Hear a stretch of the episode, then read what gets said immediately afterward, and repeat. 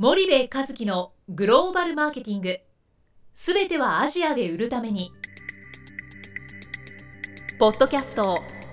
森部和樹のグローバルマーケティング。すべてはアジアで売るためには過去10年間で1000社以上の海外展開の支援を行った森部和樹がグローバルマーケティングを分かりやすく解説します。グローバルマーケティングとは世界のニーズに応えて利益を上げること。アジアで売るためにはものづくりプラスグローバルマーケティングを武器とした戦略を持たなければなりません。日本には素晴らしい企業が多く存在します。その企業とともにアジア市場を目指したい。再びジャパンアズナンバーワンと呼ばれる時代を作りたい。森部和樹はそんな思いを持ちながらこの番組を皆様にお届けいたします。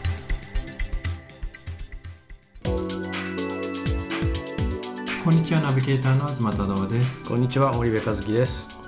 森部さんあの前回に引き続き金津さんに Q&A、はい、ということで、え引き続きやっていきたいと思うんですけども、はい、今日はどんなことを？え今日はですねちょっと2つぐらい前回1つの質問で終わってしまったのでちょっと2つぐらいあのお聞きしたいなというふうに思っております。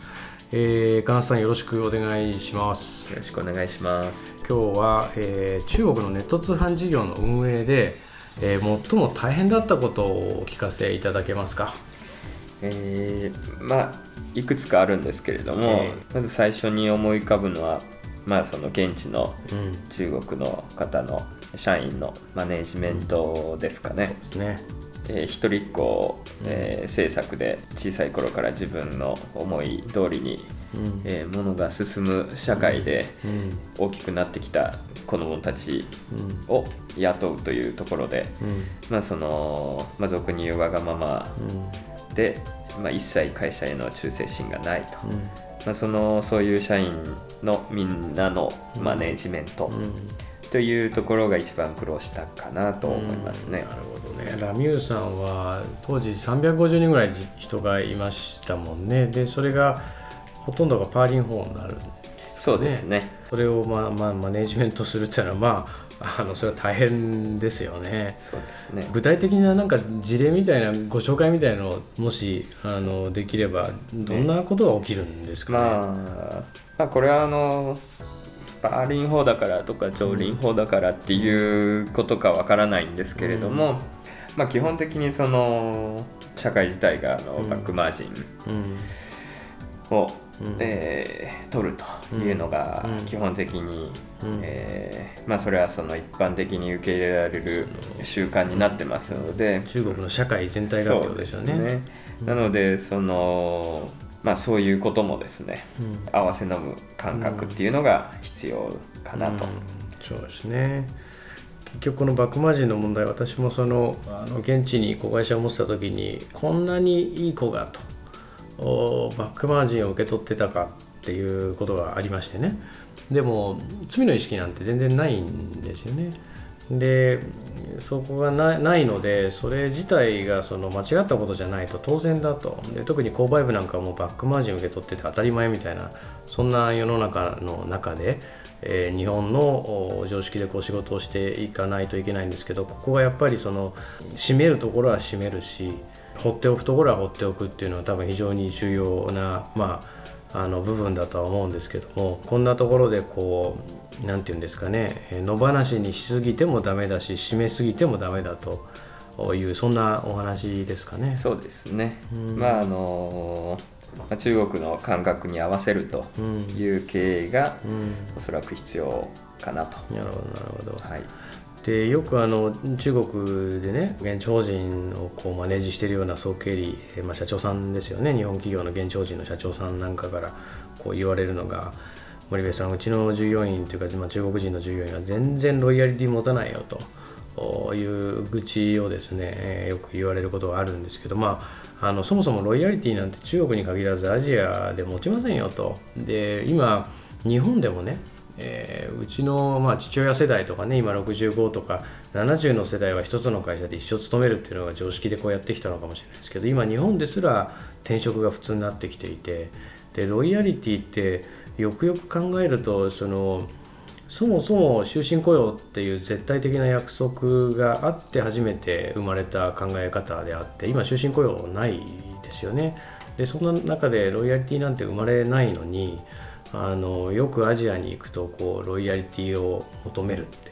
え、いう経営者が結構多いんですけども、まあ、そもそもあの金さんの場合はロイヤリティなんていうのは期待をしてないと。その中でどうマネジメントしていくのかそんなところの苦労がやっぱ多かったってそんなイメージなんですよね。そうですね。やはりどのようにしてインセンティブを与えて、うん、まあ、モチベーションを高く保ってもらうかというところに苦労して、まあ、工夫していたという感じですね。うんうん、なるほどなるほど。日本の場合だとねそんなに激しいインセンティブを与えなくても、まあ、ロイヤリティこそないものの中国ほどややこしいことにはならないけどもやっぱり中国で中国人をマネジメントするっていうことはその彼らのモチベーションを上げるという意味ではその制度とか仕組みみたいなものがやっぱり非常に重要になるっていうそういうことですかね。ねなるほどであと中国の事業運営でこう大変だったことってその他にありますかね？人のマネジメント以外に。うんあとはまあそうですね。サプライチェーンマネジメントがまあまあ、どの会社さんも苦労されてるとは思うんですけれども、えっと我々は通販会社で製造販売一貫型の企業だったので、まあ、欠品もしくは、まあえー、不良品等が出るとですね、まあえー、すぐに売り上げに直結して、なかなかその中国の工場さんのマネジメントというのも、えー、社員と同じぐらい、大変だったなと。なるほどなるほど。そうですよね。ラミューさんはそのマルチチャンネルの、まあ、いわゆる製造業さんという取り方もできて EC というところに着目がされていて、まあ、実際は EC の売り上げが最大だということなんですけども他社の商品を売ってるんではなくて自社の提携工場で作らせた下着を自社ブランドでえ e コマースとリアル店舗を使って売ってる、まあ、メーカーさんだったんですもんね。そうですね、はい、この私もその中国の工場ですね2000年代前半前半ぐらいに検品とかあの品質の向上なんかでこう工場にずっと入ってたことがあったんですけどねお仕事で。まあ大変だったと思うんですけどもその欠品とかクオリティコントロールみたいなところでこう大変なご経験されてると思うんですけどなんかそんな経験談みたいなお話っていくつかお聞かせいただいてもいいですかね。まあ、あの中国の工場さんの、まあ、工場で働いてる方の、まあ、プライドというのも結構高いものがあるので、うん、結局その、まあ、購買しているというそういう立場でえー、行くとですね、うん、全然協力をしてくれないと、うん、まあ、その、うん、同じ仲間だというその意識もしくはそういう本当に態度を示さないと、えー、なかなかついてきてくれないというところですかね。そこら辺のそのプライドとまあその向こうに対して、まあ、工場に対してのインセンティブをちゃんと与えて、うん、でまあその気持ちの面と、まあ、お金の面のインセンティブ、うん、プラスそれで、えー、モチベーションを高く保ってもらって、うん、できるだけ、まあ、我々の方にいい商品を、まあ、一生懸命早く作ってもらえるように、えー、説得するっていうのはちょっと苦労したかなと。なるほど、はい。あとあの金さんのこういうお話を聞いてねあのもしかして中国ではその e コマースの事業をやるにはもう全くその創業を中国で第二創業するんだと。で本社からのその資本金というか本社からのその経営資源だけに頼らず現地法人が現地法人でそのしっかりファイナンスを打って、えー、こうやっていくことが必要だというふうに感じられているリスナーも多いと思うんですね。でそんな中でその金津さんがこうファイナンスをしている過程でそこにもなんか苦労大変だったことってあったんじゃないかなとは思うんですけどもなんかその辺りのお話って何かあります？ファイナンスですか？まあその基本的に、まあ、e コマースは、えー、今の中国の e コマース市場は赤字会社が多いので、うんまあ、そうなるとそのファイナンスする時も、基本的にはその成長率というところで、まあ、投資判断の基準になっていくので、まあ、その日本で、えー、の感覚だとですね、そのいかに今日利益を上げるかっていうのが一番、まあ、重要視されるとは思うので、うん、まあ、そこのその成長率だけを求めていくという、うん、まあ、そこにその経営姿勢っていうのは、まあ、ちょっと何て言うんですかね。まあ、とりあえずそういう時期だったとは思ってますけれども長期的な視野に立って、まあ、ちゃんと社会に貢献できる会社を作っていくのが一番大事だなと思いますけどね。ね。唐さん今、えーと、ララミューの時にですねえーと、日本のベンチャーキャピタルからも増資をしてもらってますしアメリカのベンチャーキャピタルからもあの出資をいただいてると思うんですけどなんかこう日本と欧米のベンチャーキャピタルで違いとかってあるんですか？そうですね。まあリスクの取り方がやはりその、うん狩猟民族の欧米の方の方が、ね。えー、取りたがると、うん。まあ、そういう許容する会社の仕組みにはなってるのかなと思いますね。なるほどまあ、日本のベンチャーキャピタルはまあ銀行員が投資してるようなそんなあの印象あのすみませんベンチャーキャピタルの方聞いていたら、まあ、あの大変失礼な話でございますがそんなまあイメージはありますよね。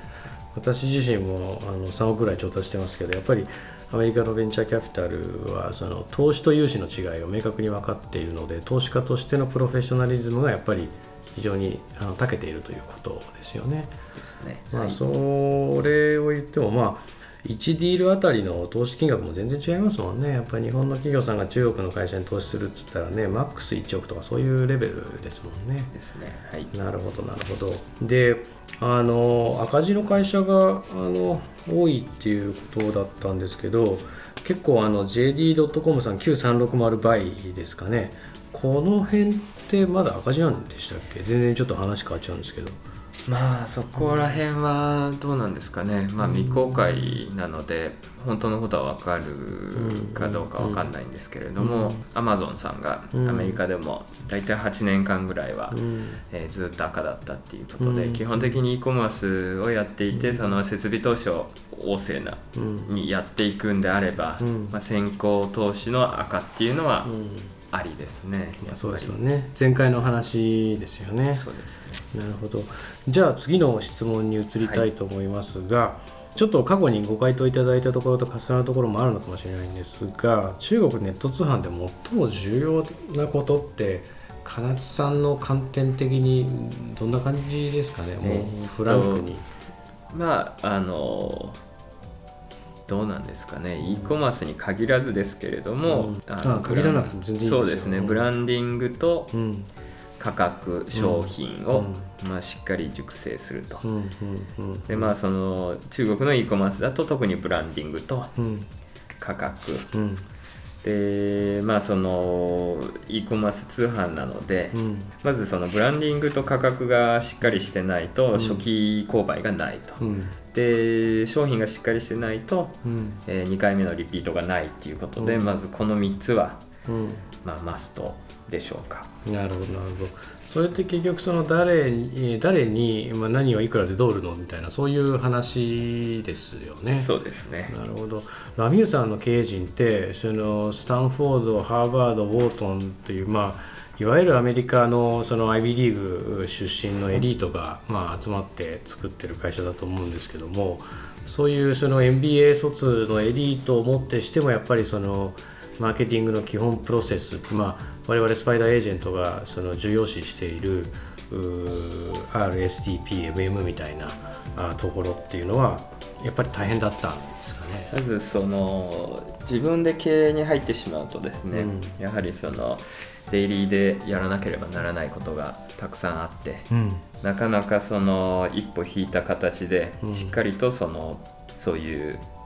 分析をするというのが難しいと、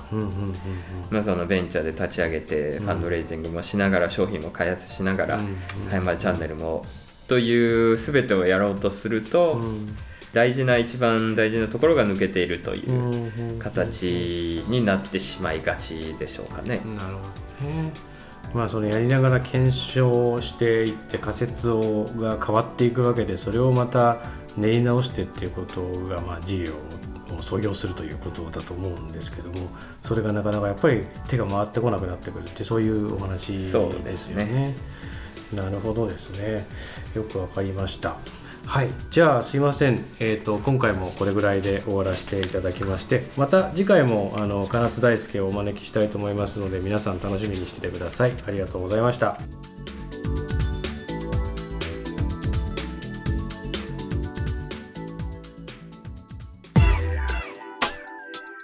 本日のポッドキャストはいかがでしたか？番組では森部一樹への質問をお待ちしております。ご質問は podcast アットマーク spydergrp.com ポッドキャストアットマークスパイダー grp .com までお申し込みください。たくさんのご質問をお待ちしております。それではまた次回お目にかかりましょう。